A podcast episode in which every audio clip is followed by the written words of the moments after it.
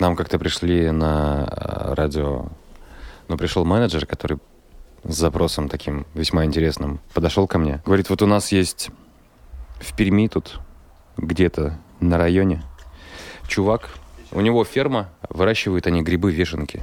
Промышленное производство уже все. Э, вот, он хочет прийти на эфир. А у нас есть формат диалоговой программы, там, на минут 30 чистого эфирного времени. Вот рассказать об этом. Я говорю, реально? То есть грибов объелись? Чисто Я так понимаю, что, ну, Нормально. в радио FM формате это точно нихт, а в подкаст, ну, типа, чего не порастыкать. Ну, вот видишь, Что за... Какой у него какой-то Почему? грибы? Интересно думаешь, же. Про грибы? Да. Как это происходит? В подкасте «Сега завтра», кстати.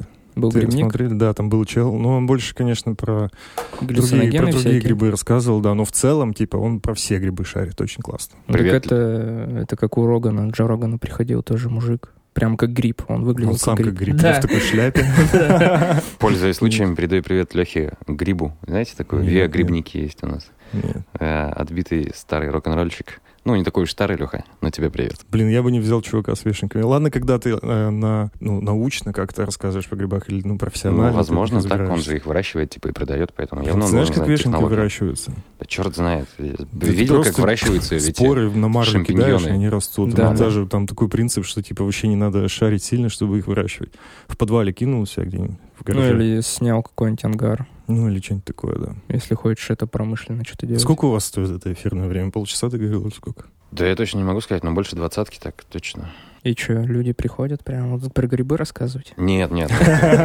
За Мы- 20 Грипп ФМ, Мы блядь. же жест- жестко согласовываем тематику и кто это должен быть, о чем они будут говорить. А Ну, почему жестко согласовываете? Ну, не вс- ну, вот- Формат у вас вот какой-то недавно, есть? недавно подошли с запросом э, рассказать про какая-то клиника по зрению. Ну, типа там операции, катаракты, улучшение зрения. Ну, хрусталик вот это оперирует. Я тоже говорю, ну, это медицина, и это чет, ну, четко нет, как бы, да. Возможно, интеграция там в какие-то программы, такая коммерческая, нативная. Ну, типа, у нас эксперт из такой-то клиники там рассказывает о том, как грамотно провести операцию, что надо сделать, как подготовиться и все прочее. А, а, а то полчаса тут о А чем в мы гости будем в эфир говорить? типа так не придешь, да? Мгм. Не, ну, если ты вот как эксперт, no name, типа, ну, у нас эксперт в э, сфере какой-то там, да, Иван Петров, который расскажет нам об этом и об этом. Как установить грамотно автозвук на авторадио? Что нет? Ну, типа, можно об этом поговорить. В какой-то форме. А если это будет уже о брендах и о том, что идите к нам, ребят, у нас лучшие в мире Вешенки. Да. да, то тогда это реклама, причем прямая, и все. Тут ФЗ о рекламе, это же все жестко. Мы ходим под всякими ведомствами, поэтому тут тяжело.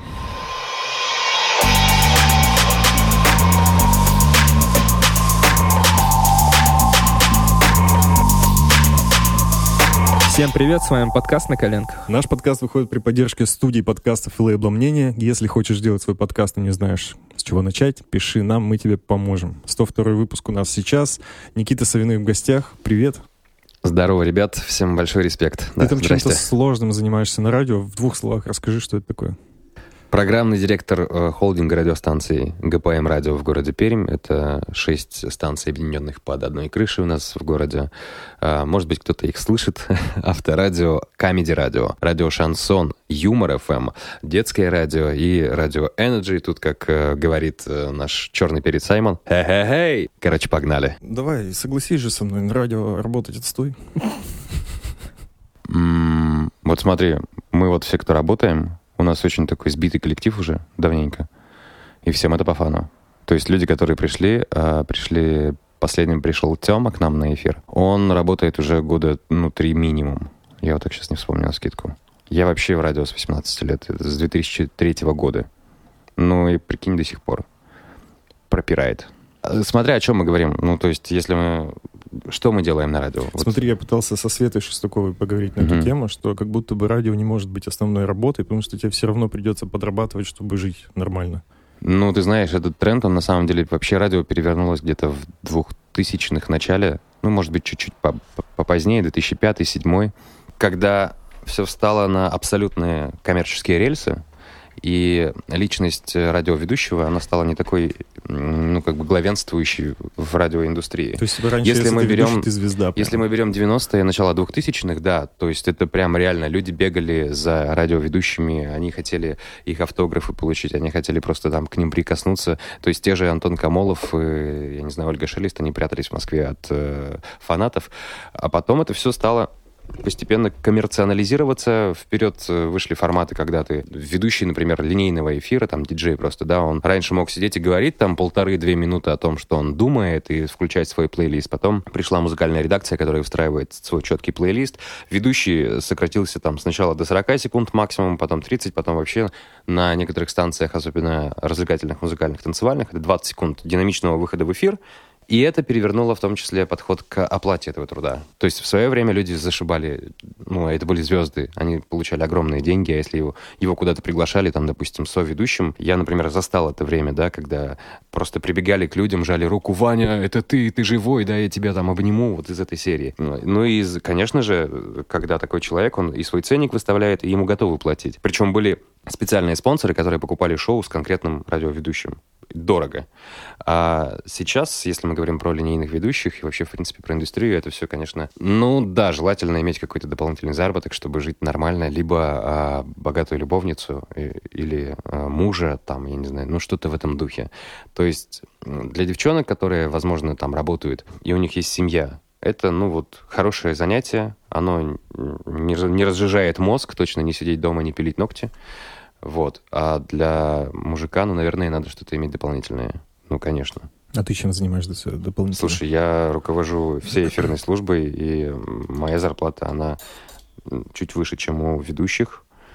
Вот, поэтому я не жалуюсь глобально. Хотя можно было и бы и лучше. Привет руководству. Более высокостоящему, да. Но даже в Москве зарплаты линейных ведущих, они не соответствуют э, московским реалиям жизни вообще. Ну, то есть вы посмотрите, как, как- э, какая разница в даже в сфере услуг. Если тут... У меня недавно совсем коллега переехал, он работал здесь, мы вместе делили руководство эфирной службы. А он жил здесь, сейчас уехал туда, он говорит, вот мы с Мариком вдвоем с сыном ходим, подстригаемся. Четыре косаря на двоих в барбершопе. Здесь они бы это сделали, ну, за полтора. Ну, и, собственно, если зарплата в два, там, в три раза выше, чем здесь у ведущих на радио, то это тоже, ну, такое. Все стараются, там, не знаю, вести какие-то мероприятия, где-то работать голосом, может быть, еще дополнительно.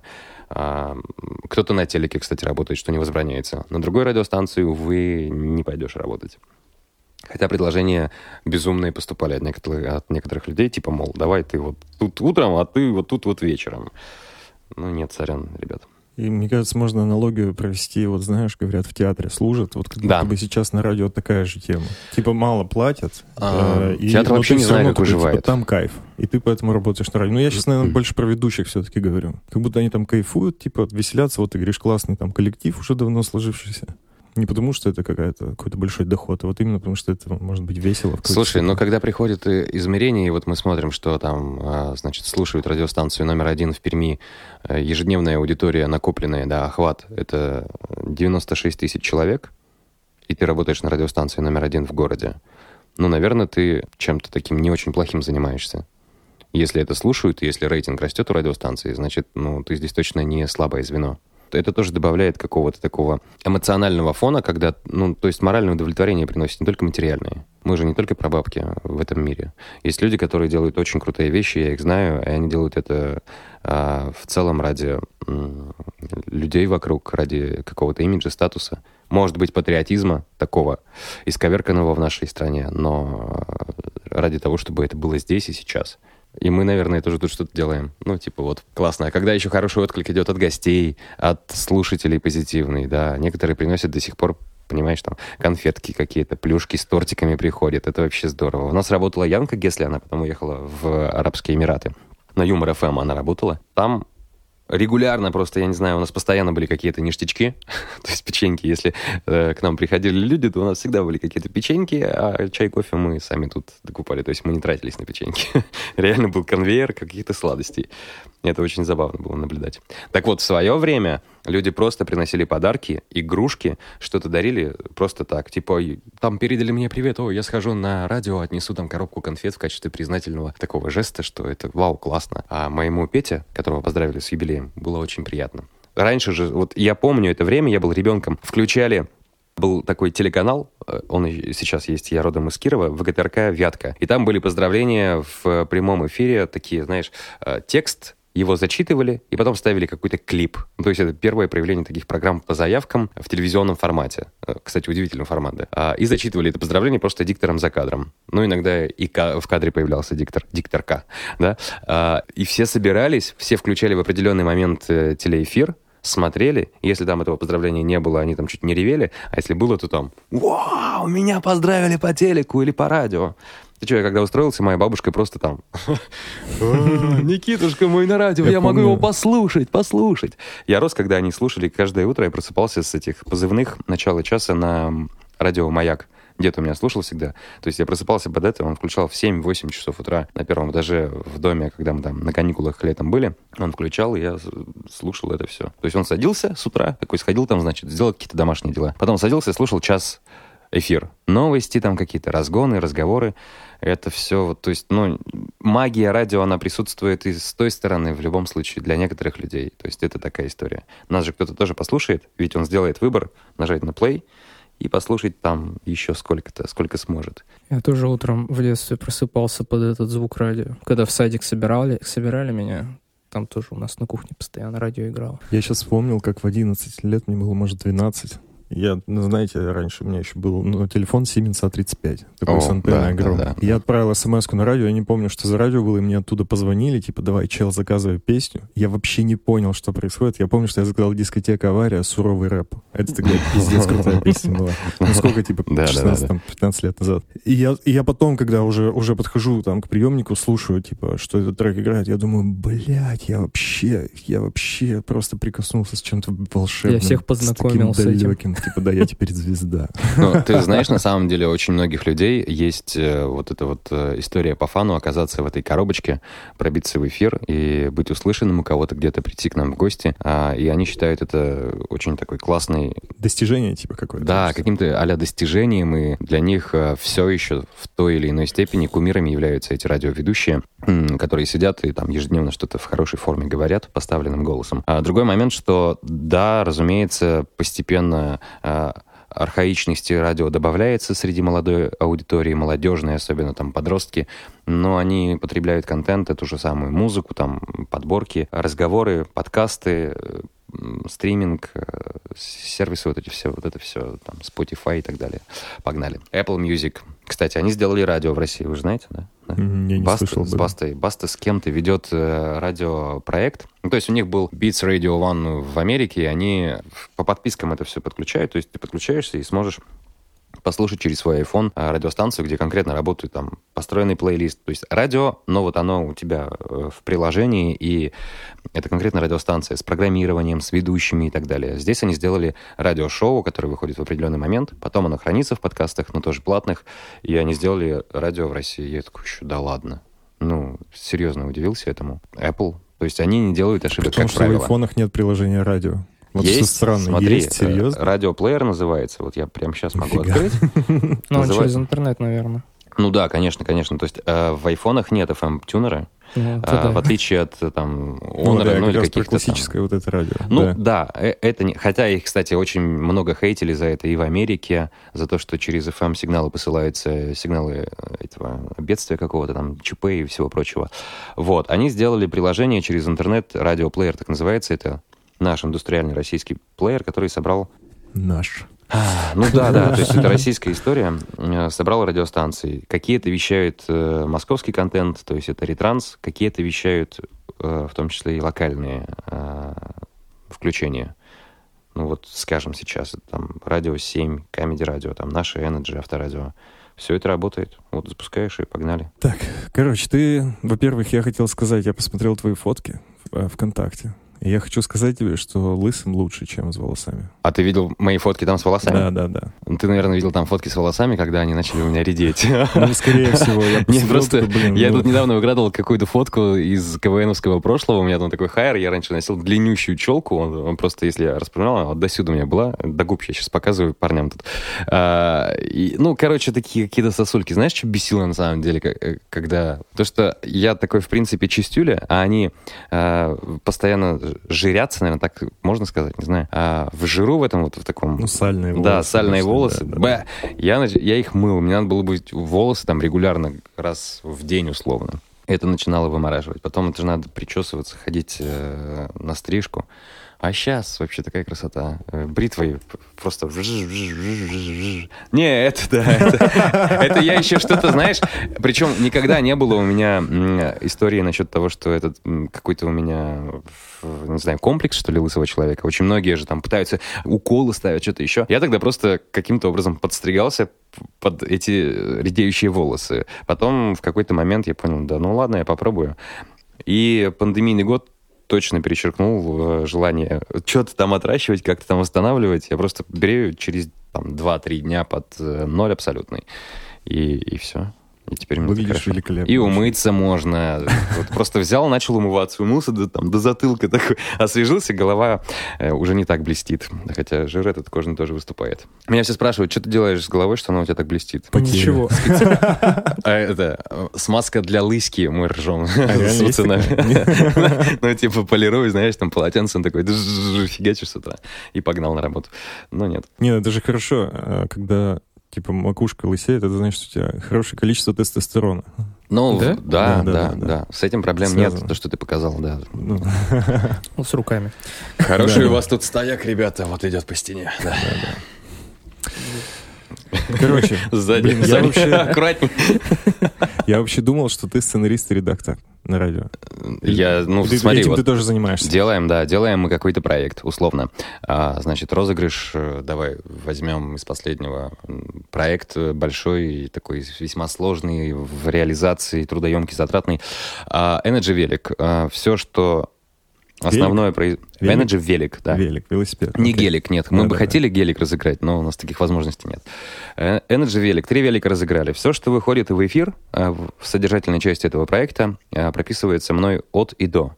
Есть возможность варьировать слова у ведущего, но основная суть, она должна быть донесена. Это, это вехи. И это правильно, когда это прописано, не будет лажи с выдачей информации в эфир, и все будет понятно слушателю, до которого это доносится. А другой момент, что то, что ведущий делает в своем выходе там в начале часа, когда он говорит о чем-то, анонсирует там песни в этом часе или какую-то рубрику, это все уже абсолютная импровизация, и они делают это самостоятельно. Мы, наверное, года полтора, да, без сценария работали? Вообще. Не, не надо. Ну, на Ну, самом год, деле, год, тезисно, год точно. тезисно всегда что-то должно быть. Да. Ну, у нас кого вот бы то ни недавно, ну, относительно, ну, блин, давно, давно Новый уже, да. проект, короче, у нас запустился, называется «На экране», где мы обсуждаем новинки прошедшего месяца. Не реклама. Проброс, блядь. Подожди, на экране, то есть вы уже на видео работаете? Нет. Нет? А, На экране, а, то, типа- что на экране. Да, то, что мы экране, видим на да, экране, да. вышло. В общем, вот. Я не написал сценарий к первому выпуску. И пожалел об этом? Но я Конечно, это был тяп-ляп наверняка. Не, начало нормально и было. конец я почему-то не прописал. Ну, а, то есть- типа вступление и прощание? Да, надо было это заботиться, потому что мы там ни про лейбл не рассказали, мы не попрощались, там ничего не проанонсировали, не рассказали, что мы даже раз в месяц выходим. То есть это у нас в тизере есть, а в выпуске самом нет. Не, ну первый блин, он же... Ну, come on. А. понял, что какие ошибки совершил, в следующий раз справишься. Но мы реально долго, типа, работали без сценария, причем мы это выдавали, такие, типа, да, у нас все заебись и так. Но на самом деле, вот реально тезисно просто прописано, намного Да, проще. конечно, с этим. хотя бы если это есть, то уже разговор идет совсем по-другому. Я сто тысяч раз, короче, пробовал сесть, поп- попытаться что-то написать. У меня вообще, я не понимаю, как это Ты делается. знаешь, я провел, я не знаю, сколько интервью с разными людьми, абсолютно там от э, политиков, э, спортсменов до звезд эстрады, абсолютно разных. Всегда прописывал себе, ну, как минимум, я не знаю, основные вопросы, которые я хотел задать, и потом некоторые вопросы всегда всплывают дополнительно в ходе а, ответа того, кто перед тобой находится.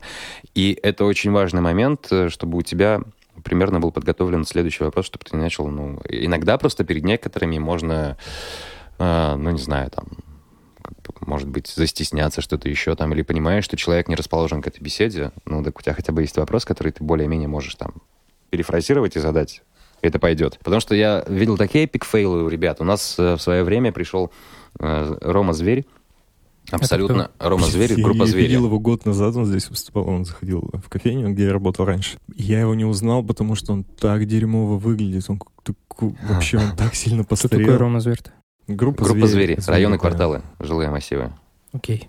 Окей. Типа, мне ребята такие, блин, что он тут делает? Я такой, кто? Типа, вот Рома Зверь. Я такой, блядь, думаю, что с тобой произошло вообще? Выглядит Слушай, он уже не молод на самом деле.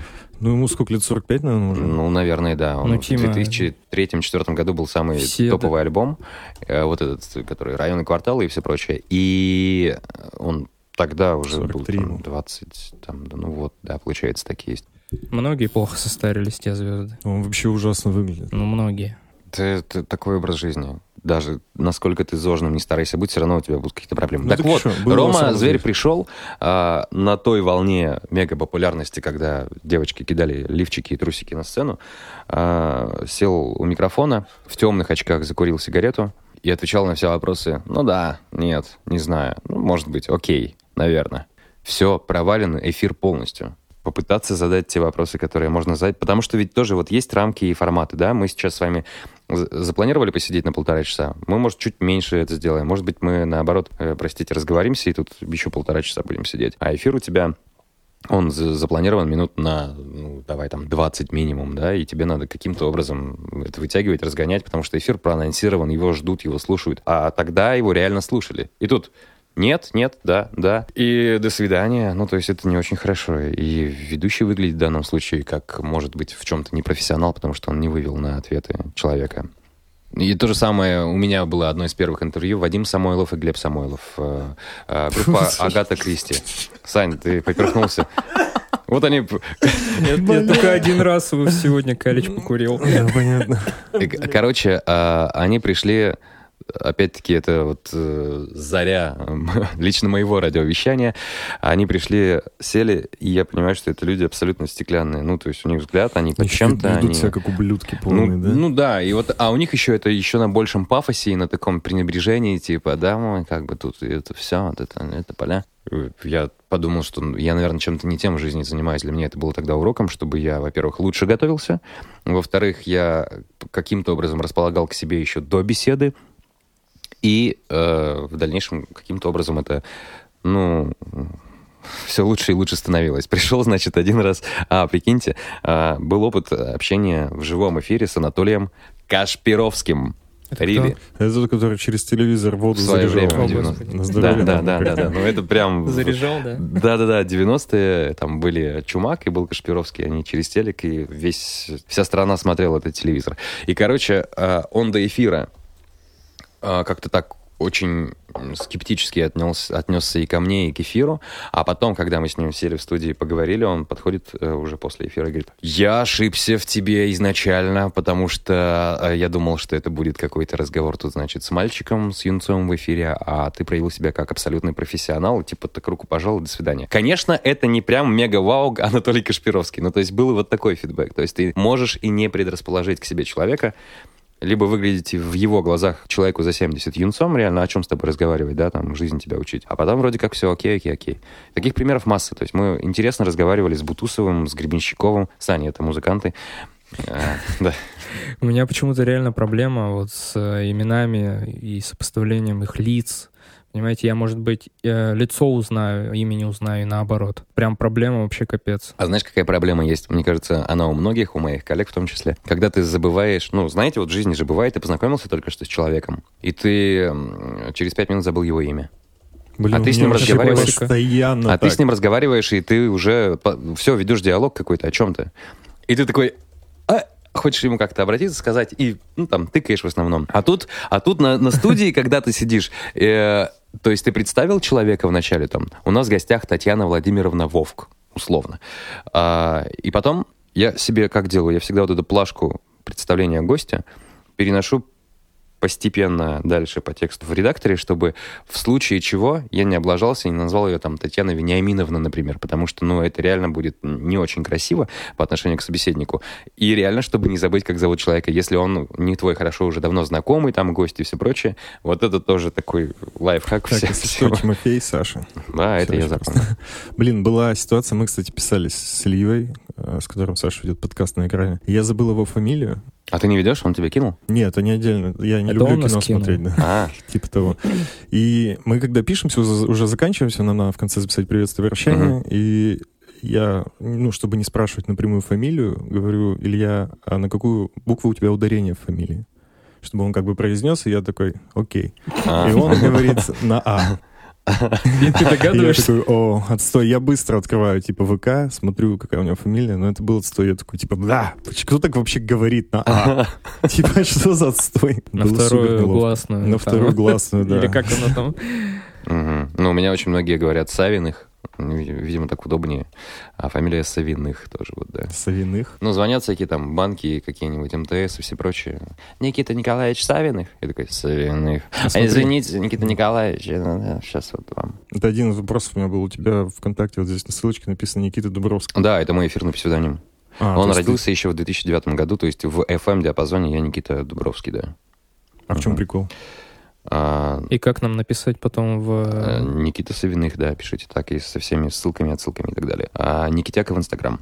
Смотрите, почему так? Но очень многие выходят в эфир под псевдонимом. Как-то вот тоже это такой закон жанра, так сложилось в свое время. Я очень долго, на самом деле, от этого отнекивался. Я работал в свое время на молодежной станции, а, и просто там Никитос или Никита, и этого хватало. Потом, когда речь зашла о том, что надо... А еще и выдвигались мы на премию там «Радиомания», мне надо было придумать какой-то образ, и типа Савиных незвучно, как-то вот так говорили вышестоящие люди. И я такой, ну окей. А сейчас бы, если бы я пришел на какую-нибудь другую станцию там а, работать ведущим, я бы, наверное, стал Никита Савиных просто и все. Потом в какой-то момент я такой думаю, ну, надо, может, обратно. Они такие говорят, да не, ну почему нет? Вот у нас шоу на авторадио Мурзилки Live. Михаил э, Захаров единственный, да, он Захар в эфире, но вот он Михаил Захаров там. А Михаил Генк, у него реальная фамилия, а он Брагин в эфире. Миша Брагин, типа, ну, да. А, да. Да. Почему? Ты бы, Саня, какой никнейм себе выбрал? Да это не никнейм радио? даже, это как э, просто какая-то... Псевдоним, наверное. Ну вот это, Это это, фамилия это, вообще смотри, даже. это из э, серии как раз-таки, чтобы сохранить интригу, что у тебя, ну, не ты реальный в жизни, чтобы тебя, вот это тянется из 90-х, чтобы тебя не выследили, не нашли там и так далее. А, Ну, Слушай, серьезно, это так и было, да. Я думал да. наоборот, чтобы как бы в медиапространстве и в соцсетях под одним именем быть, чтобы типа, тебя могли легко Вот, найти. а сейчас время изменилось, и очень многие, э, те же московские ведущие, которые в эфире с псевдонимом, они везде в соцсетях с реальным именем, и они пишут, типа, вот ведущий, ведущий там а, авторадио, такой-то, такой-то. И ты такой, what? Интересно становится. Я бы писал такой везде. Никита Савиных, ведущий авторадио, Никита Дубровский. Саня, Такие, давай придумаем псевдоним. Да не буду я ничего придумывать, мне все нравится. Саня Ван. Саня One. Саня One. One. Саня One. One. One. Ну, как один. Да, как один. Как first. На бейсболке написано, на бейсболке написано 86, да. Да. Это Бруклин. У меня вопрос на самом деле созрел. Вот эти люди, которые звонят в эфир, Э, их про- они проходят какой-то фильтр или их сразу пускают, потому что явно ну, конченые будут звонить всякие. Я вот Смотри, э, в свое время точно говорили о том, что на радио звонят психи. Я сам сталкивался с такими э, не всегда адекватными людьми, которые вот, э, ну, что-то у них с психикой, они вот это, «А, а, а», вот это все есть такое. Либо они несли абсолютную чушь, но на самом деле, вот особенно в последнее время, мы сталкиваемся только с адекватами, которые звонят либо поучаствовать в какой-то игре, либо ну, что реже передать приветик кому-то там, да. В основном по фану звонят поучаствовать в игре. Вот Energy тому абсолютное точное подтверждение. У нас звонят на интерес поиграть просто в эфире без подарков, без призов. С Шестаковой. Реально там есть или не есть игра. И они звонят, играют, там им 10 слов накидывается, вот и- и Лайман есть или не есть. И Они отвечают на вопрос. То есть фильтра никакого нет. Есть, но не у нас.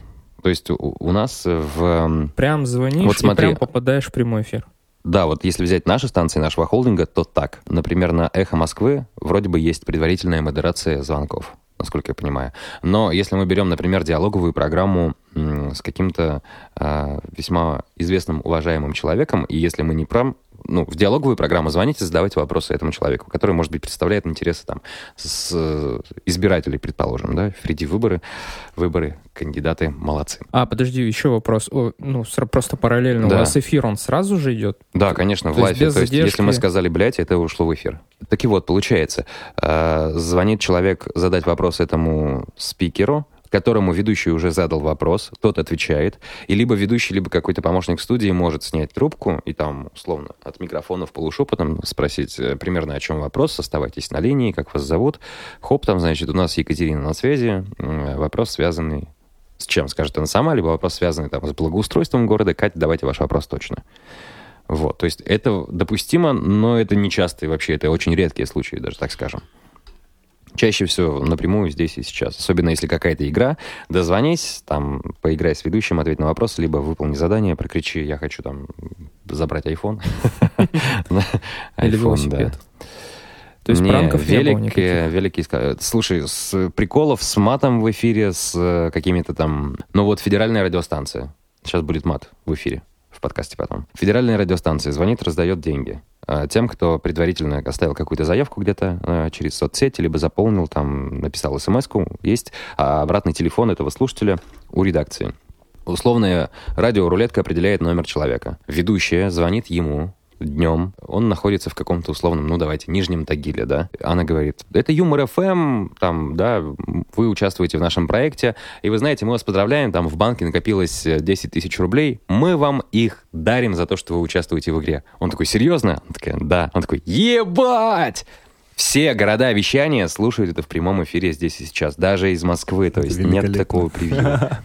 Не, да. ну это, это позитивная эмоция какая-то, а я имею в виду, э, знаешь, э, такую историю, типа такую историю, где пришел, например, какой-нибудь э, тот же музыкант, и вам звонят в эфир, говорят, а у тебя музыка говнище полная. Вот, ну, я с таким люди? не сталкивался, но я предполагаю, что это точно есть, и точно могут быть какие-то предъявы, претензии, особенно а, вот такие людям из администрации, например, звонят и говорят, ой, у меня тут лужа у дома, вы ни черта сделать не можете. Вот такого хейта хватает. На станциях разговорного жанра, где а, такая аудитория прикормлена, которая вот, собственно, слушает, если там есть негатив, она как раз-таки возбуждается. Это знаешь, как э, некоторые паблики во ВКонтакте, даже локальные, ты заходишь, где-то там цветочки, розочки и машинки, все хорошо, и там комментарии у Тимусипу.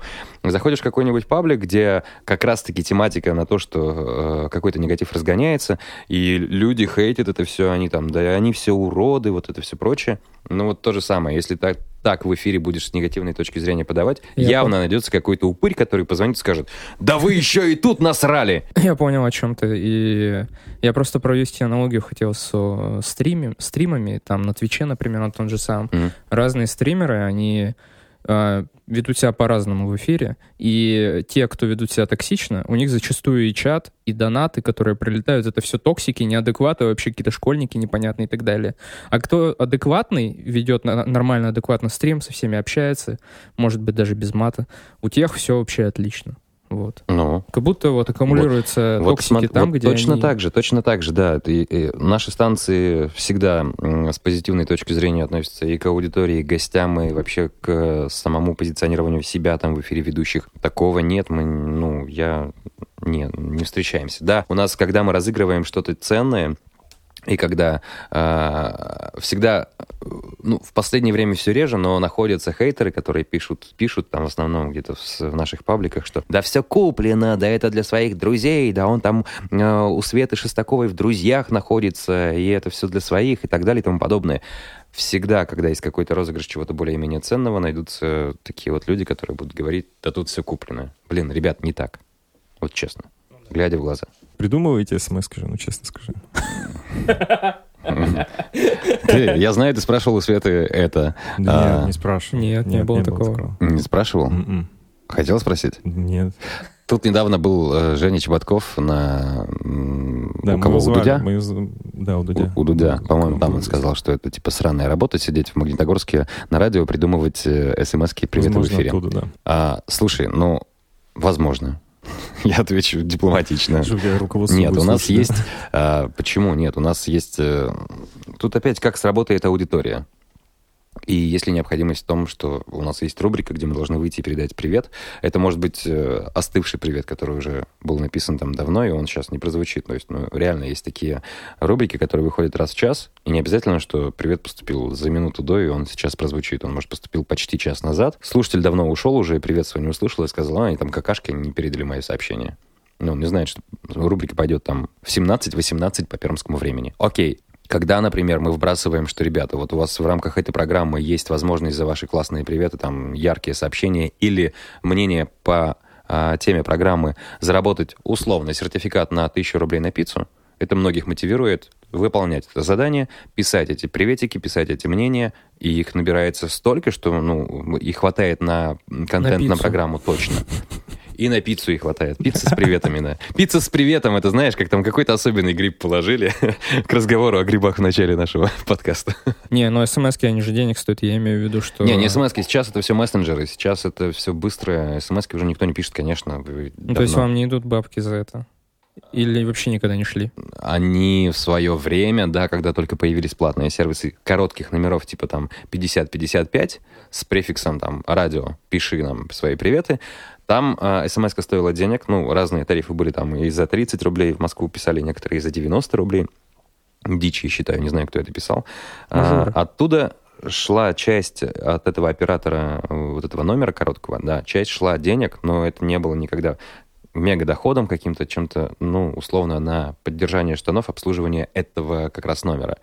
А, возможно, были механики в свое время на коротких номерах, когда, ну, вы помните вот эти вот э, эфиры на даже музыкальных каналах популярных, когда там... Купи дозва- мелодию? да, нет. Ну, и «Купи мелодию» то- тоже было, да, но это все благо кануло в лето, весь этот развод, потому что, ну... эти- Нет, он все еще популярен. Серьезно? Ну, в Где? некоторых странах, да. А, ну, окей, ну, у нас, слава богу, нет. Э, Закончились эти дурачки, готовые звонить на этот я номер. угорал с этих тем, где типа вот там пять букв Да, да, вот я об этом... слово, ты, дозвонись, и ты там с языка типа, снимаешь, да, вот, эта это телочка вообще стояла, которая такая с э, декольте прекрасным, и вот они звонили на это. У меня знакомый Кент звонил и говорил, дебилы, спички написано, а там каким-то образом происходит сброс, и он там провисел минут семь, с него списали потом там в те времена 300 с чем-то рублей, он такой, типа, чё? Ну, как бы, как? Очень сильно возмущался в итоге. Ну, его развели как ложка. Причем это тогда было законно, понимаете? Жесть. Ну, я помню, я всегда смотрел, я думаю, я сейчас, я сейчас позвоню, я их вообще разъебу. Мне 15 лет, я гений просто. Да, да, вот на таких и зарабатывали. Но я ни разу не звонил, кстати, Ну, так к слову. Хочу об этом это сказать. даже со стороны странно выглядит. Ну, типа, очевидно же, вот оно слово. Чем ты занимаешься? Ты же не только работаешь. Ну, хобби есть у тебя? Ну как, вот смотри, есть э, обычная личная жизнь, это дети, это женщина, это спорт, это куча движа вокруг всего этого, и я иногда не понимаю, как времени хватает на все, когда надо остановиться. То есть выходной, когда я тупо провожу его дома, там, ничего не делая, это редкость, как правило, в месяц, в два я могу себе такое позволить один день. Как Ну ты, да, как ты вывозишь? Ну, черт знает. Ну, то есть, смотри, вот, например, сегодняшний день, да, я встал там в 7 часов для того, чтобы отправить дочь к 9, и так уже поздно, да, для садика считается. То есть, я дома покормил, отправил, ушел на работу, профигачил, приехал к вам сюда. Сейчас я дома окажусь во сколько? В 9. Это рано. Обычно я там, на, если тренировочку пойти, она начинается в 8, я где-то к 10, пол Чисто в 11 качалку подтягиваю. Не, я боксом занимаюсь. Зацени бицуху. А, че? А, да. Бицуху, да. Ну, там Нормально, неплохо. Тверденько что-то такое. Да, да. Трогает опять гостей. Ничего страшного. Гости, берегитесь. Закончится эфир, а, и за кадром мы оставим другое. Ты один живешь? Э, Нет, конечно. Жена, дети, ну что ты. А. Я хотел поговорить Не, про... ну у меня не Да. так все просто на самом деле. Я хотел живу поговорить, с- короче, про моей- с моей институт леди. брака. Я Не его отрицаю. Отрицаешь. Ну вот это понятно, что у тебя дети, женщина, но Я не знаю, э, как к этому глобально относиться, но я в него глубоко не верю. Я потому что вижу, как люди... Ну, нет, есть классные примеры, но люди же разводятся, и зачем они заключают это соглашение перед государством, вступают в отношения чисто юридического аспекта. Я не верю, что люди, которые это... А, ну, у меня есть живые примеры, когда люди а, не только бракосочетались в ЗАГСе, еще и венчались. Да. И потом развенчивались. Ну, ребят, серьезно? Э, То есть, если можно сделать так, тогда зачем все это нужно делать? Да, окей, хорошо. Я знаю примеры, когда девочки делают это ради красивого мероприятия, так ради того, чтобы быть в люди. белом платье. Разрубили друг друга. Это же нормально. Такое бывает. Ты говоришь, разрубили или раз- Разрубили. Разрубили. Санкт-Петербург где-то такое аплодирует. Саня, да. Расчленинград, да. Разлюбили. Разлюбили. У меня голосовые связки еще не... При этом ни в коем случае я не отказываюсь от ответственности, если есть э, ребенок. Это полноценно стопроцентная ответственность и, и матери, и отца. Главное постараться дипломатично, грамотно выстроить отношения родителей. То есть мы вступаем уже в стадию родительства, и тут, ну, блин, Если вы между собой не договорились, когда-то накосячили и разошлись, то дайте ребенку максимум того, чтобы у него было комфортно и с мамой, и с папой, и, там совместные праздники, день рождения провести, чтобы там не смотрели как кошка с собакой друг на друга родители. Тогда ребенок постарается быть счастливым. сейчас звонила, как ты сказал, мать твоего, твоей дочери, да? Не Как звонила, написала, да. Написала. Почему так ты называешь ее? Это же, блин, как-то типа мать моей дочери. Так странно звучит. Ну, ну как, я У вас сейчас... такие отношения, что ты такая, мать моей дочери. Нет, почему? Ну как, говори- говорить бывшие, мне это как-то не очень нравится и красиво. Мы э, состоим в отношениях, мы постоянно на связи практически каждый день насчет Алисы. А, да, моей э, сегодняшней прекрасной даме это, может быть, местами не всегда нравится, но я, я пытаюсь и здесь маневрировать. Я выбрал для себя такой путь. Приходится делать, приходится иногда переступать через себя, а стараться не переступать через людей. Это не конформизм, нет. Можно обвинить в этом человека, да, но надо посмотреть, постараться поглубже. Мир во всем мире среди всех. То есть я в свое время выступал, э, я говорил, я за коммуну, но, но это такой, знаешь, это э, из области фантастики в наших реалиях, в нашем менталитете. А, шведская семья практически невозможна здесь. Хотя некоторые живут вполне там с двумя, с тремя женами, уживаются каким-то образом. Ты сейчас занимаешься воспитанием ребенка типа дистанционно как-то? Почему? По Zoom, Она Непосредственно по зуму, да.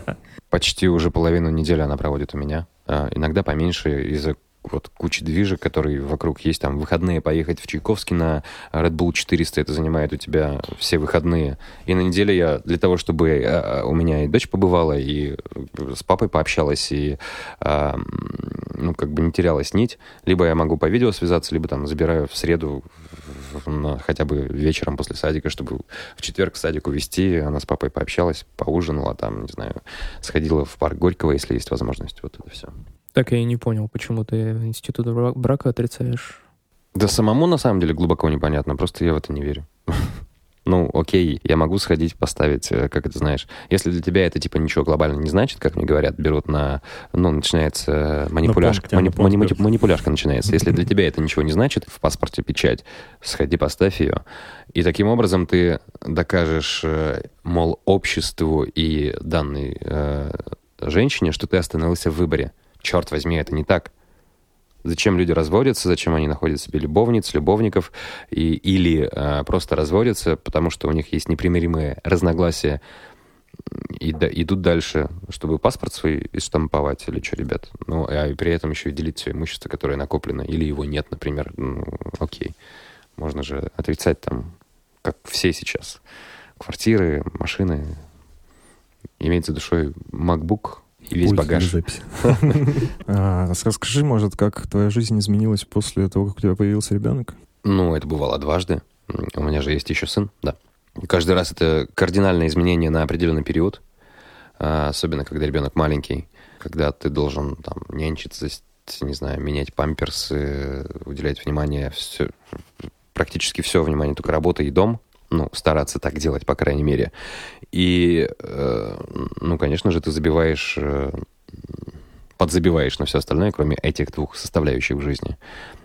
Это серьезно, когда ты свободолюбивый человек, когда тебе там не нравится, что тебе указывают, куда идти, что делать и все прочее, вот тут у тебя появляется а, просто постоянная константа, а, которой ты должен что-то, ну, заработать денег, чтобы купить памперсы, да, это во-первых. Для того, чтобы м, действительно уделить время, там, вечером не пойти тусоваться с друзьями, чтобы искупать ребенка в 9 вечера, например, каждый день, а, стараться присутствовать на этой процедуре, чтобы помочь матери, которой очень непросто. Это действительно для многих женщин прям а, переломный момент в жизни, когда, а, ну, тоже ведь она вот так же жила, и потом у нее появляется вот этот комок, который полностью забирает все внимание, в том числе от мужика, как это часто происходит. И, ну, может быть, дать момент ей разрядиться, потому что я ухожу на работу, она остается с ребенком и сидит там весь день.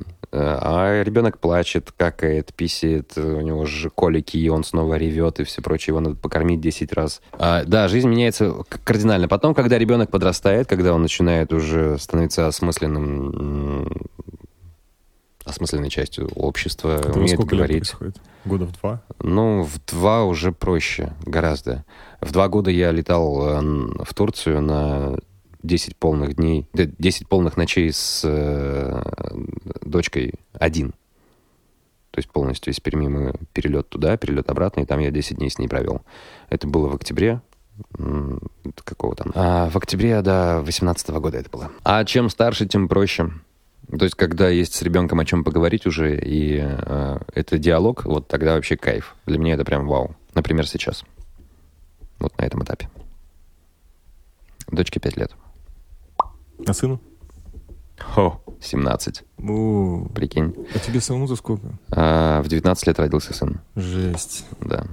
Но тогда это точно был вообще просто излом всего, всей жизни. То есть мы, условно, будучи детьми, родили ребенка, тогда это все было очень непросто, очень сложно, э, там, с кучей э, истерик, скандалов внутри отношений с, э, с дамой, а, а потом еще и установка этих отношений, чтобы как бы стать друзьями с сыном.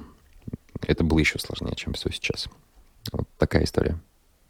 Но отношения поддерживаются, и опять же, с, ма- с мамой сына, и с ним, безусловно, тоже. Вот сейчас я поеду в эти выходные в к- ближайшие э, с дочкой э, в Вятку, заберу ребенка старшего, и мы поедем сюда вместе. А потом надеемся прокатиться по стране. Ну ты чисто бледун, короче. Да, ну, прям что, Нет, что? это, э, Осуждаешь меня? Это не, это не осуждение, это вообще нормальное как бы заявление, потому что у меня есть примеры а, среди знакомых, у которых а, по 4-5 детей от разных женщин, и они устраивают эту жизнь вокруг себя вот таким образом. Они тащат э, этих детей по жизни, никого не оставляя. Ну и, разумеется, каким-то образом устраивают отношения с их матерями. Где-то сложно, где-то проще. Все зависит от э, того, кто по ту сторону. А, ну, в какой-то степени, да.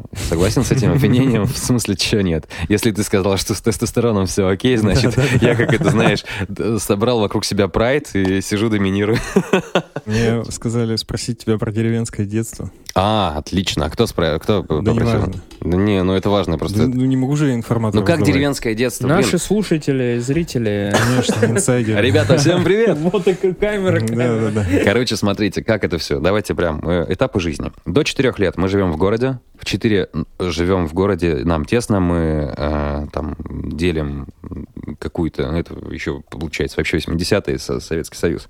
Мы делим какую-то двухкомнатную квартиру на большую семью родителей, э, значит, э, родители мамы. Я сейчас точно не вспомню, кто еще там жил, но, в общем, нас было много. А родители принимают решение купить загородный дом недалеко от города. Это вот э, по нынешним меркам это город. То есть э, тогда это было 20 километров от центра, сейчас это уже прям, ну, городской район. Это как в Москве Новая Москва. Там они считали, что, блин, это вы замкадыша, сейчас вы... Добро пожаловать, welcome. До 7 лет я не ходил в садик, я жил в деревне. Ну, эта деревня, вот в прямом смысле этого слова, она а- одна улица на примерно, я сейчас точно не вспомню, примерно 15 домов.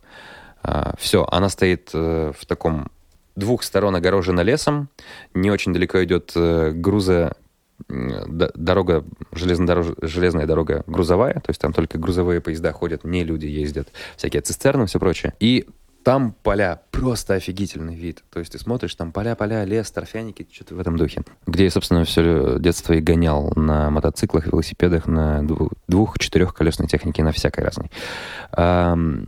Потом, конечно, мы переезжаем обратно в город, в деревню, так как становятся пенсионерами, бабушка с дедушкой уезжают жить там, и мы практически все выходные, практич... ну, каникулы точно все, но практически все выходные мы проводим там, в этой деревне. Где? А, Как раз-таки примерно там мы, пожив, обжившись э, года два, наверное, начинаем держать всякую скотину. Это кролики, это курицы, это овцы, это даже хорьки были в свое время. Вроде уток не бывало ни разу. Был как-то теленок, э, были свиньи, были козы, овцы, я сказал. Ну, короче, вот такая живность постоянно где-то была тут вокруг. Ну и, безусловно, несколько кошек и э, собака. А тогда э, мы просто выживали на эм, хозяйстве натуральном. Это были 90-е, которые были вот максимально голодными для а, нашей семьи. То есть, если бы не определенная возможность э, добывать мясо, продукты, там какие-то крупы, ну вот на это денег хватало условно, потому что отец у меня работал электросварщиком, и у всех задерживали зарплаты. Мама работала в бюджетной сфере медиком, потом она как раз переехали мы, она ушла, потом она вернулась снова в медицину. Там вообще по полгода не выплачивали. Пенсия бабушки, дедушки платилась, но тоже были задержки по 3-4, иногда на полгода. Ну, прикиньте, короче, вот ты живешь, у вас просто нет денег. Ни хрена. Летом это, ну, все, что растет на огороде. Какие-то запасы мяса, ну, вот если сейчас не забить скотину, то, получается, ты можешь достать что-то там из э, запасов тушенки, приготовленных э, по той осени, под те морозы, и это съесть. Либо, ну, там, не знаю, забивали кролика какого-нибудь более-менее. А хорьки, слушай, я что-то не помню, что их на самом деле разводят, по-моему, ради шкурок. Ну, то есть их держат, держат, потом их забивают, шкурки собирают, высушивают специальная технология, отвозят на меховую фабрику, сдают за определенные деньги. Вот, такая история. Причем так поступали с этими, со шкурами. Что-то отвозили, какие-то шкуры, козьи, по-моему, шкуры отвозили, и овец стригли в свое время, держали прям много овец, не так, что прям отара, но, окей, там, не знаю, их сколько это было, там, условно, пять овец. Их стригли, брили, там, жили, ножницами стригли, и потом это все в мешках, которые просто дико воняли, дичайше, овца воняет так хуже козла любого. А, везли, все сдавали на типа тоже за денежки какая-то вот там практика, зачем-то это все нужно, ну, типа там потом делают нитки и плетут, ой, это, вяжут какие-то носки из овечьей шерсти. Черт, куда меня несет? А, погнали по рубрикам. Послушать это. Это веселой нотки.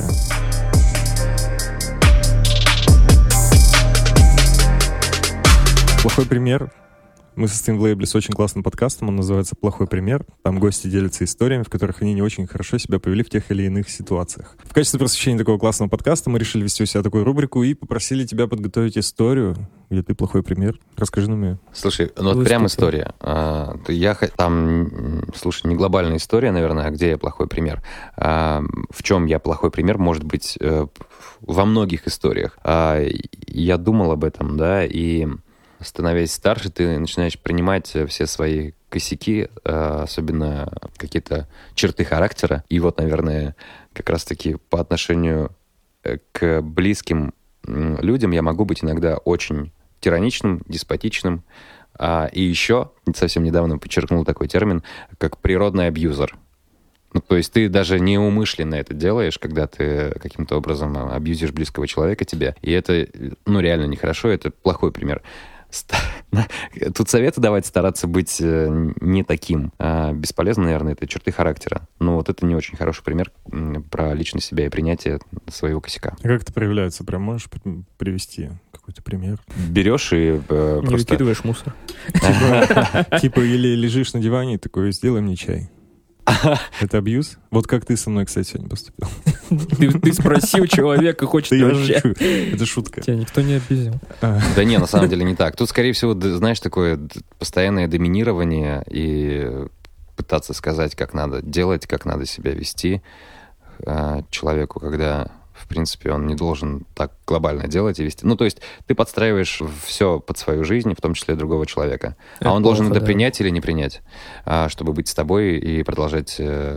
Э, ну, то есть любить-то тебя он, скорее всего, не перестанет, но продолжать быть с тобой и принимать это, переступая через свои какие-то там желания, свои э, свободы и скандали на этот счет регулярно. То есть вот это как бы такая история. То есть это что-то типа вот будет так, как я сказал, да, и да, никаких компромиссов, только так, как я а, говорю. Скорее всего, мне кажется, это знаешь, как проявляется, типа, ну вот ты в чем-то, наверное, хорош, да? Ну, ну да, чем-то конечно. Там, например, окна можешь клево помыть. Допустим, например. Допустим. Ну, допустим, я могу прибраться дома э, отлично и потом говорить, что что-то тут грязно, когда ты прибралась недавно совсем. Что за разводы? Ну, типа, не, из этой серии. Ты говоришь такое? Это пример, а, просто это в качестве примера. В качестве примера, да. Но, возможно, в каждой шутке с долей правды, да. Ну, допустим, даже если это так, то можно как-то потактичнее себя повести и промолчать. Или помыть самому. Не, в смысле природа? Ну да, есть такое чувство где-то внутри, но... Ну вот, и, возможно, в какой-то момент не хватает так-то, чтобы из тебя это не полилось. То есть, знаешь, как это есть такая практика у многих людей делать больно самым близким людям?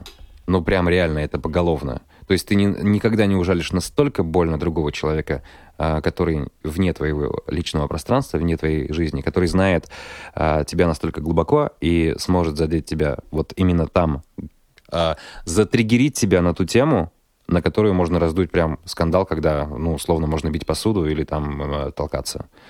Вот. Э, и вот это, видимо, происходит, э, не знаю, за счет чего. Где-то вот этот как раз триггер, что-то еще пошло-поехало, слово за слово, и потом вы уже по разные комнаты и говорите друг другу, типа, да, мы расстаемся, а потом вы очень страстно миритесь там через день условно, и все дальше. Возможно, mm-hmm. это пример больных отношений, как многие говорят, но черт знает. Жизнь одна, и пытаться там как бы говорить, что надо все резко изменить. Ну, давай попробуем, хорошо, изменить себя и будем сидеть, засунув... Э... Это знаешь, как когда э, на твое такое плохое поведение, типа, э, когда ты говоришь, как должно быть, тебе говорят, я что, должна засунуть язык в задницу и сидеть теперь тебя всю жизнь слушать, например, да? А, ну, и ты такой, ну, типа да, про себя так думаешь. Да, делай, как я сказал, детка. Ты жесткий. А, а потом а, понимаешь, что, ну, нет, где-то надо пойти на компромисс, мы чуть-чуть поостынем, обсудим, договоримся, попробуем пойти дальше. Так и тут же в противовес. То есть, если ты послушаешься или пойдешь э, на поводу того, что тебе э, принципиально противит делать, то ты, получается, свой язык в задницу засовываешь. И это твоя несвобода уже. И вот это вот вечная какая-то стычка внутри.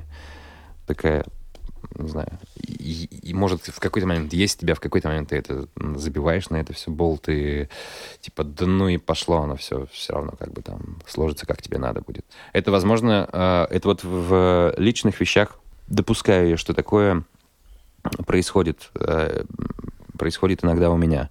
Что касается внешних проявлений, то, что не касается личной жизни, да, я стараюсь, во-первых, личную жизнь никому там не посвящать, что именно происходит, не погружать людей в это все. В паблике, конечно, я гораздо дипломатичнее. То есть, ну, ты же не пойдешь там, опираясь на только... Ну, нет, есть э, максималисты, там, даже в 35 лет, юноши-максималисты в душе, которые там, типа, да пошло оно все к чертям, я буду делать так, как надо, и как я сказал, типа, ну, условно, Егор Крид там, вот из этой серии. Ну что?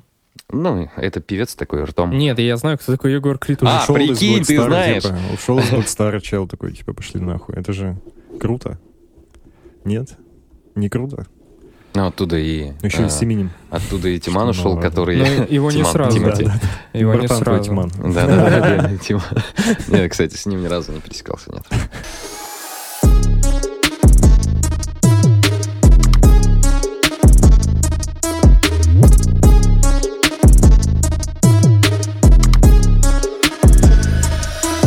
Мечту спросить. Расскажи, о чем ты мечтаешь. Твоя самая заветная мечта. У меня еще интро есть, подожди. Мы для себя решили... Блять, ну надо поменять уже, уже да сами текст. я... Все.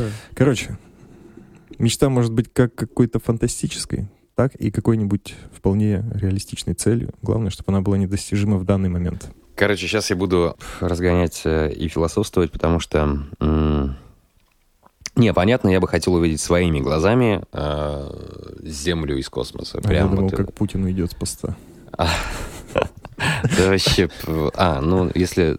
Я как раз вот следующий, ты подвел, условно, это про политику больших стран. Еще в марте 2019 года... А, подожди, это было... Ну да, это вот в марте 2019 года. Короче, Джефф, Джефф Безос, короче, кстати, улетает в космос. В марте 2000... А, ну, да. Вот, вот. Там же какие-то вообще съемки кино хотят делать в реальном космосе. Это, это же уже вау. сделали. Порно, когда в космосе снимали? Нет, что, нет? «Миссия невыполнима», Том Круз, а, уже, да, да, да, уже слетали. Офигеть. Ну, то есть вот реально просто увидеть Землю своими глазами, потому что я очень кайфую от э, пейзажей, от видов, того, что я вот перед глазами вижу. Когда, вспоминая Катю Каледину, ее выражение, когда глазам вкусно, вот это прям вау. Короче, мечта. Она даже такая не мечта, это вот что бы хотелось застать, наверное, да. В марте 2019 года мы свободно вылетели из Перми в Грузию, где мы познакомились с офигенными ребятами из Новосиба, а, познакомились э, с грузинами, интересными людьми, а, где мы встретили Антошу из Украины, вот мы такие собрались, да, люди, говорящие на русском языке, мы собрались на территории а, другого государства, с которым сейчас тоже есть некоторые там аспекты и проблемки в пересечении этих стран.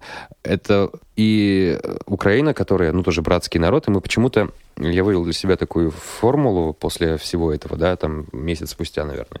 Мы почему-то встретились на нейтральной условно полосе, чтобы обняться и пообщаться на одном языке о чем-то важном. Ну, обсудить то, пятое, десятое, там, не знаю, политику, просто жизнь, просто поговорить, какие вкусные хинкали, блин, и вот это все. Выпить чачи с ребятами из Новосиба, из Кемерово, из Грузии, из Украины, из Перми и, и так далее и тому подобное.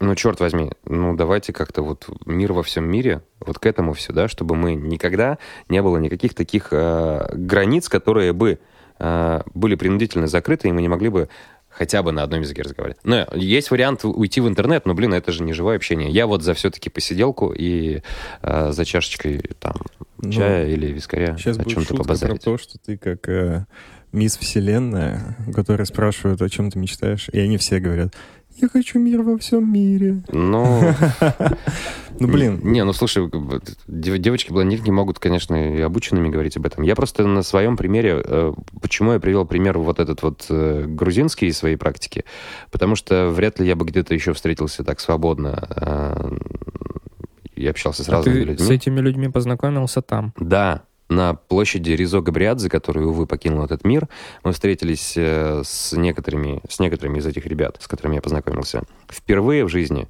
до сих пор мы переписываемся уже два года э, периодически там либо на Фейсбуке, либо в Инстаграм.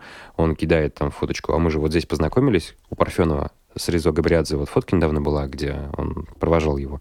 Мы же, говорит, вот там познакомились. Мы реально э, встретились напротив этих входных дверей в кафешку на этой площади у башенки вот этой наклоненной с часами кукольного театра Ризо Габриадзе.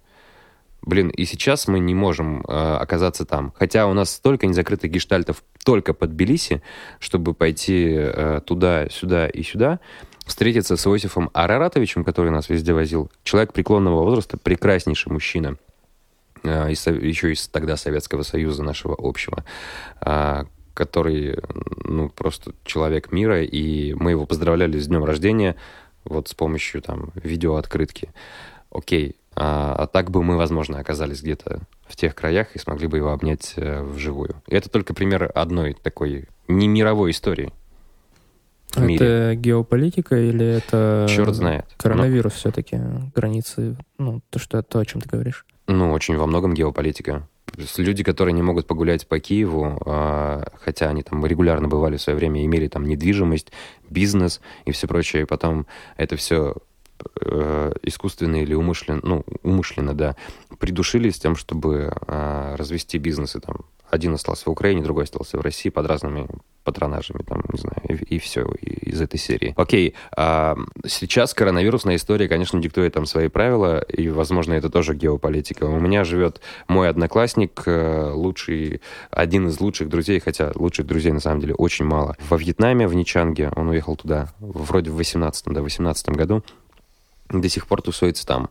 А сейчас я, вот побывав у него в январе 2020 ровно там за месяц до всей коронавирусной истории в мире, а сейчас он оттуда не может улететь, и мы не можем туда прилететь. Хотя для этого, в общем-то, все предпосылки есть, и ему с родней повидаться. Потому что он кидает там, типа, Никитос, порешай что-нибудь для родителей надо сделать. И вот э, я подрываюсь здесь, чтобы, значит, организовать что-то э, здесь и сейчас. Ну, вот такая вот фигня. Получается, э, смотри, чтобы был, не было виз, да? Чтобы да даже, может быть, визы страну. и были. Почему? Были визы, можно было оказаться там без ну, визы. Ну, зачем она нужна? По сути. Нет, имеется в виду, что... Ну, это не, чисто чтобы... политическая история, чтобы не было мира, таких... Да, да, да, да, что я хочу быть космополитом, перемещаться везде, где я захочу. Почему я не могу полететь... Ну, давайте там пример, да, условно. Новая Зеландия, посмотреть на Киви. Коронавирус или не коронавирус возьмем, что страна закрыта, например, да, от других людей я не могу там оказаться, хотя у меня есть дикое желание для этого. Ну вот, наверное, да, пожалуй, это все сводится к еще одному направлению в этой мечте, чтобы э, увидеть как можно больше в этом мире своими глазами. Хотя очень мало, на самом деле, увидел, если так брать в разрезе посещений стран Артемием Лебедевым, например, да. Этот сукин сын уже повидал все по несколько раз. Ну, понятно, что это сводится, опять же, все там к финансам, к планированию и всему прочему. Но при всем желании оказаться снова в Тбилиси, я не могу этого сделать.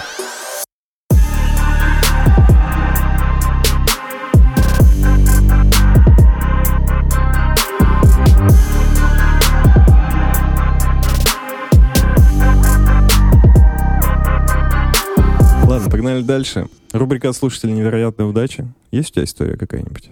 Тут знаешь, какая история? А, как я опять-таки, мы возвращаемся к радио, как я совершенно случайно оказался здесь.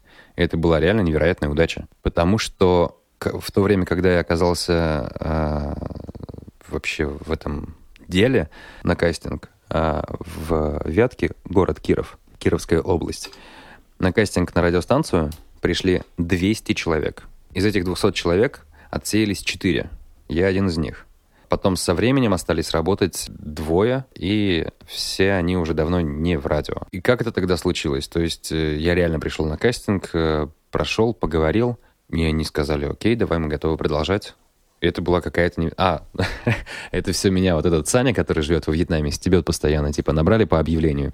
То есть я реально, слушая радиостанцию в то, что требуется ведущая, приходи на кастинг, я пошел, ну, мне захотелось это все сделать. А, а почему? Потому что это был э, тогда начало самое, 18 лет. То есть после школы я пошел в какой-то там театральный, значит, кружок, я пробовал себя на сцене. На одной из встреч этих э, занимающихся в кружке пришел Иван Глуков, радиоведущий со своей женой, и что-то рассказывал там про радио. Я такой, м-м, как интересно, как прикольно. И тогда все еще для меня... Ну, я очень много слушал, видимо, на волне э, то, что дедушка врубал, я потом слушал очень много радио, всякое музыкальное, танцевальное. У меня была радиотехника, мощные колонки, я врубал все это на полную мощность и и слушал. На рекламе, конечно, я делал тише, как и многие, да. Вот так работает реклама на радио. Пришел Ваня, я такой, о, как интересно, и, и я понимаю, что вот он кастинг, я на него пойду, и я попробую, и все получилось. Черт, я не знаю, это, возможно, это великая удача. А так, что я там что-то где-то выиграл или получил, ну, не знаю. Возможно, одна из самых великих удач в жизни это э, то, что я встретился с этими женщинами, у меня такие прекрасные дети, например. Че нет? Тоже удача судьба. Сколько ты уже на радио? 2003 год. Ну вот через два года будет 20 лет. Жесть. Угу. Да, да, да. 18 лет в этом году. Не Совершеннолетие. было никакого выгорания, типа? Оно, э, ну, знаешь, как, если ты человек сомневающийся, ну, думающий, сомневающийся, оно весьма часто бывает. Тебе тут по рукам а, ударили, что это, возможно, не то, что ты должен сделать, или не то, чем вообще надо заниматься конкретно в этом этапе. Или там придумай какой-нибудь проект под эту идею. Придумываешь, тебе говорят, не то. И как бы, ну, ты думаешь, блин, ну, может быть, я встану и пойду тогда. Тут э, действительно я не тем занимаюсь. А потом проходит какое-то время, что-то получается и дает тебе э, энергию. Знаешь, еще такая практика, когда ты вступаешь в какой-то не то чтобы конфликт, но в спор с весьма интеллектуально развитыми, интеллигентными людьми, если там что-то вдруг не получается, не сразу на вау, на ура заходит, в этом рождается истина, и тут постепенно я прихожу к тому, что, ну, это тоже классный творческий рабочий процесс.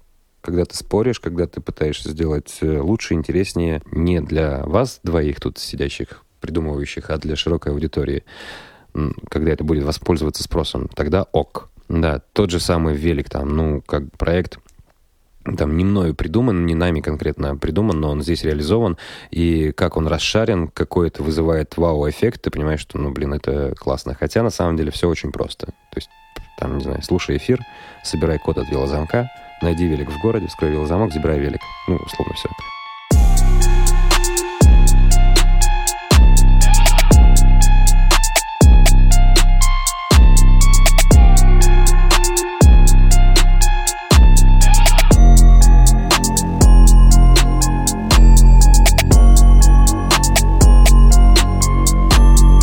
Самый большой страх. Страх — это эмоция, природный инстинкт, зачастую основанным на прошлом негативном опыте.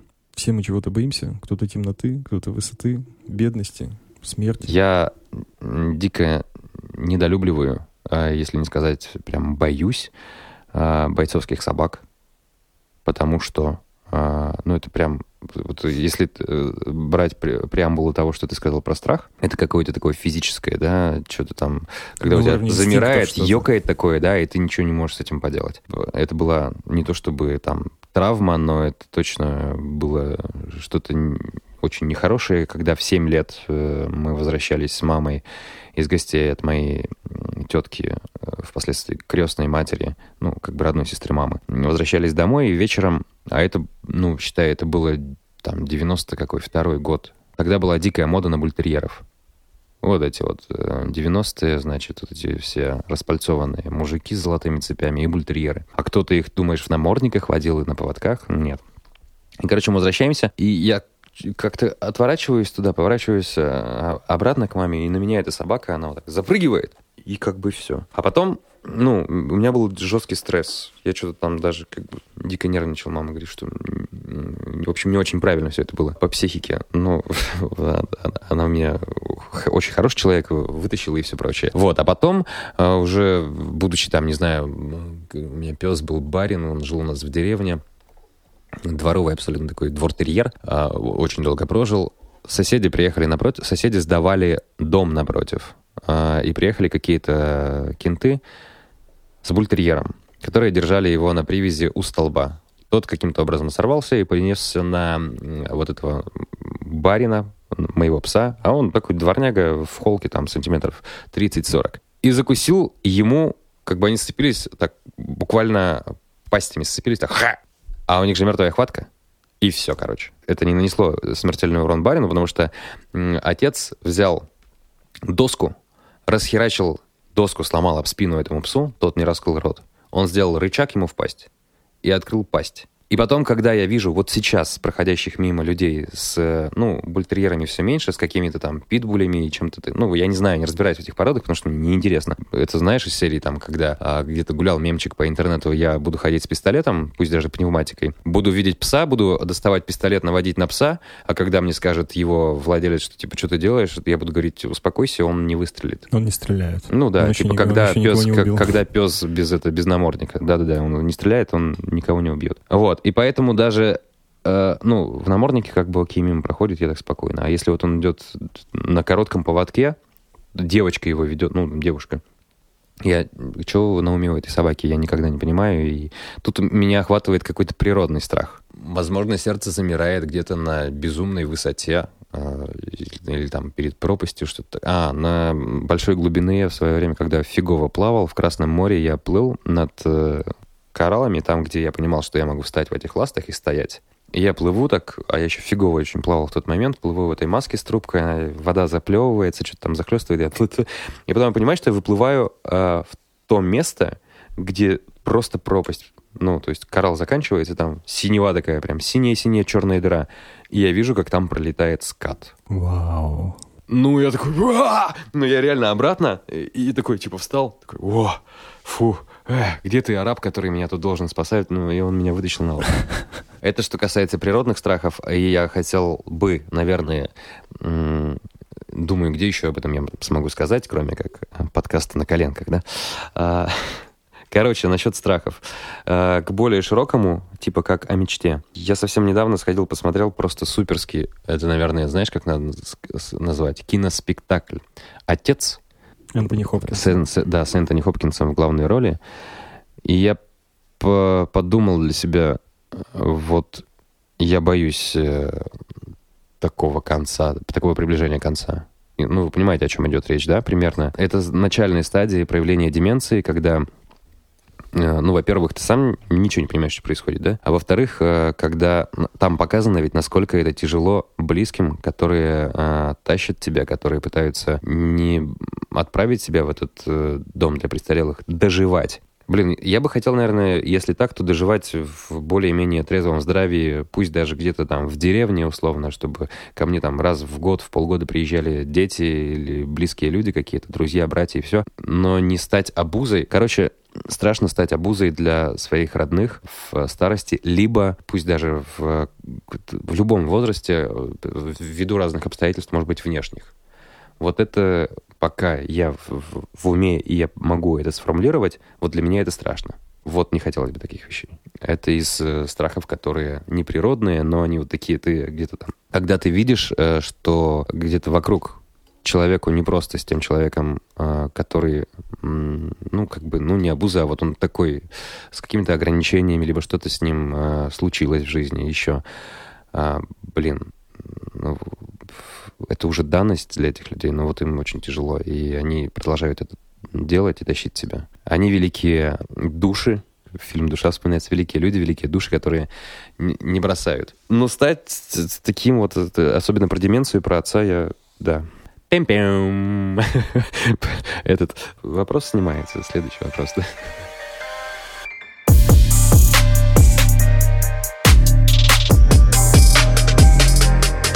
Города, мы тебя к этой рубрике не готовили. Да, Ничего что? страшного, Что? ты разберешься. Да. А, Есть рубрика, где наши гости играют в города из выпуска в выпуск, но чтобы сделать это немножко поинтереснее, мы попросим тебя назвать город, в котором ты был, ну или просто можешь что-то о нем рассказать. А, прошлый город был Марсель, значит тебе на «Л». М. Лондон. М. Был? Мгм. Нет, Лондон очень хочется побывать, типа вообще в Англии и посмотреть, да. Лондон, э, окей, давайте про Лондон. Мой э, классный товарищ, друг, брат, земляк, э, художник, один из уже великих художников совре- современности. Есть у меня такие в окружении из прям юности. То есть мы начинали в свое время там в 14-15 лет э, дружбу танцевали, э, они потом ушли в искусство и так далее. А, значит, он ездил туда на пленеры и делал свою выставку в Лондоне и еще, не помню точно где, но в Англии. А, Вот, собственно, русские люди не пьют по сравнению с англичанами. Это я слышал от многих людей, но не от тех, кто это видел все своими глазами.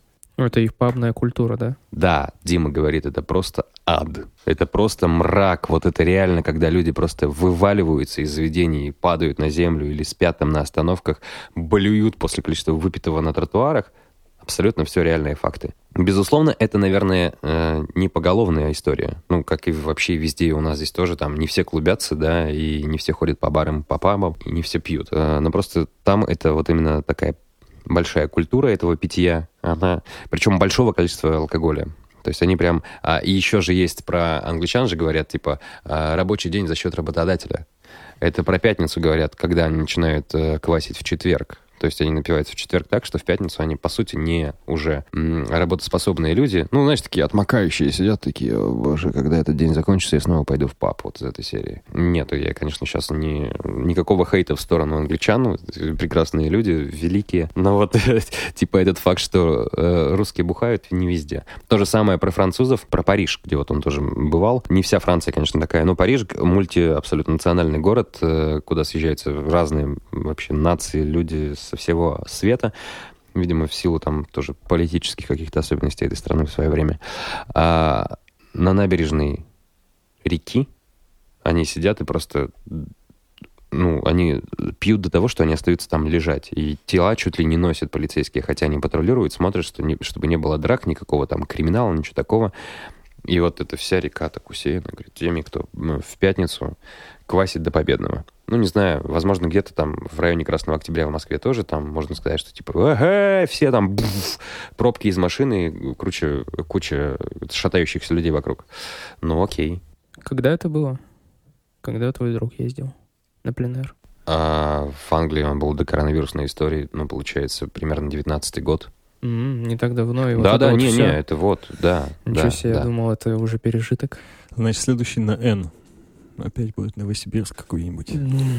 Слышь, какой-нибудь. Какой-нибудь, да. Я это, оскорблять. Хорошо. Новомосковск. Новомосковск. Что за городок и где он? Это был 102 выпуск подкаста «На коленках». Ау. Воу, что так Really? резко. Хотим напомнить, что у нас есть Patreon. Это такая площадка, где вы можете поддержать нас на определенную сумму. А мы, в свою очередь, огласим ваш ник в конце выпуска, как мы это сделаем чуть позже.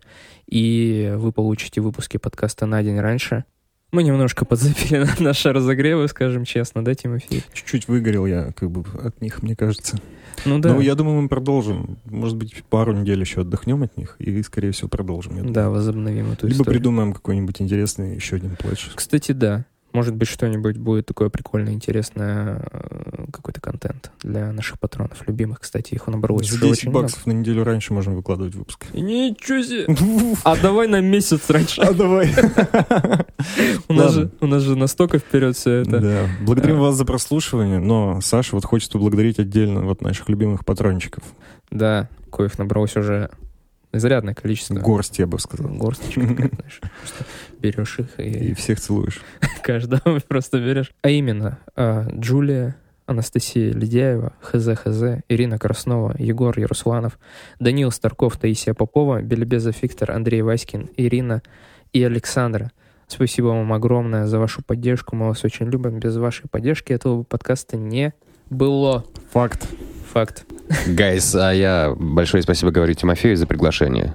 Саш, тебе. А, И если вдруг я кого-то по каким-то соображениям в своих речах затронул, обидел или еще что-то, я приношу заранее извинения, в том числе перед а, Рамзаном Ахматовичем. Ну, это на всякий На всякий случай. Да, мы ссылку оставим на тебя в описании, чтобы люди могли ну, свой гнев на тебя выместить, а не на нас, как обычно. Да. Мы попросили тебя подготовить какой-то трек. Ты говоришь, у тебя звук не работает, поэтому я включу его у себя. Что это будет за трек и почему именно он? Единственный трек, который я могу каким-то образом подпевать или исполнять э, в караоке, и он э, где-то глубоко откликается во мне еще с юности, это «Сплин выхода нет». Вот. И еще один момент, что почему он до сих пор остается одним из моих самых любимых. Респект группе Гуарана, Лехе Кобелицкому и всем парням за то, что они услышали меня один раз, что надо сделать кавер на эту штуку. И сейчас каждый раз на концерте это заходит так, как, ну, практически ничего другое не заходит. Э, Когда весь зал поет, и ты понимаешь, что вот оно, да, это действительно круто. А еще в конце трека говорит Леха э, Кобелицкий, типа, Никитосу респект, э, или передайте, или там на камеру. Я такой, я, я, серьезно, чувак, е, спасибо. Короче, выхода нет, на самом деле, он у каждого из нас есть. Надо поискать. Никита, спасибо большое, что пришел к нам в гости. Вам спасибо. Великолепный, просто потрясающий. Вы супер. А, Я на самом деле побаивался впервые. Да потому что, видишь, я всю жизнь беру у кого-то интервью, разговариваю с людьми, вытягиваю что-то из них. А со мной, ну, только так в бытовом э, формате такие речи были. Так, чтобы это куда-то вышло потом на публику, таких разговоров у меня, ну, пожалуй, глобально и не было. Какие-то банальные интервью для газетенок, типа, что вы любите, какое ваше хобби. Вот смотрю на ваш, э, как это сказать? Что Логотип. Это? Ну, логотип, да, на, на на листочке цветном распечатан на стене приколоченном. Но, короче, я желаю, чтобы с колен вы встали, хотя, может быть, может быть, пусть название останется таким, чтобы донатели и э, партнеры приходили, потому что это реально классная история.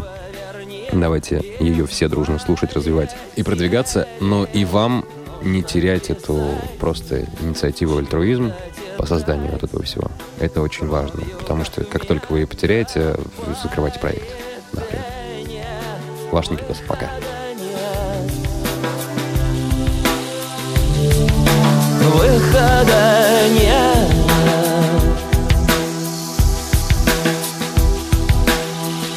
Где-то мы расстались, не помню В каких городах.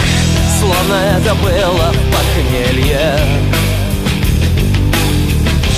Через мои песни идут, идут поезда. Исчезая в темном тоннеле Лишь бы мы проснулись в одной постели. Скоро рассвет, выхода нет. Ключ поверни и полетели. Нужно писать в чью-то тетрадь Кровью, как метрополитене Выхода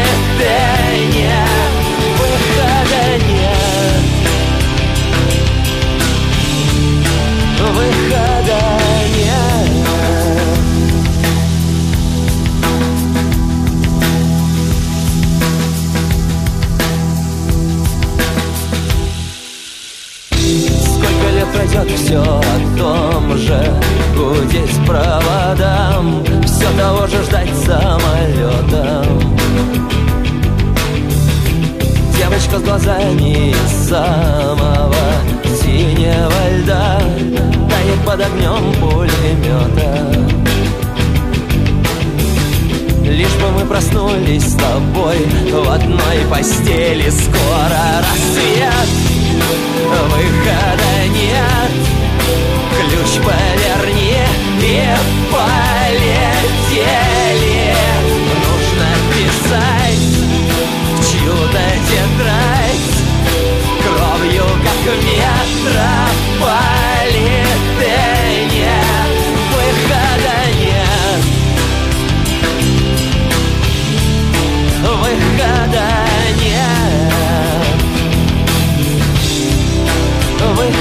die.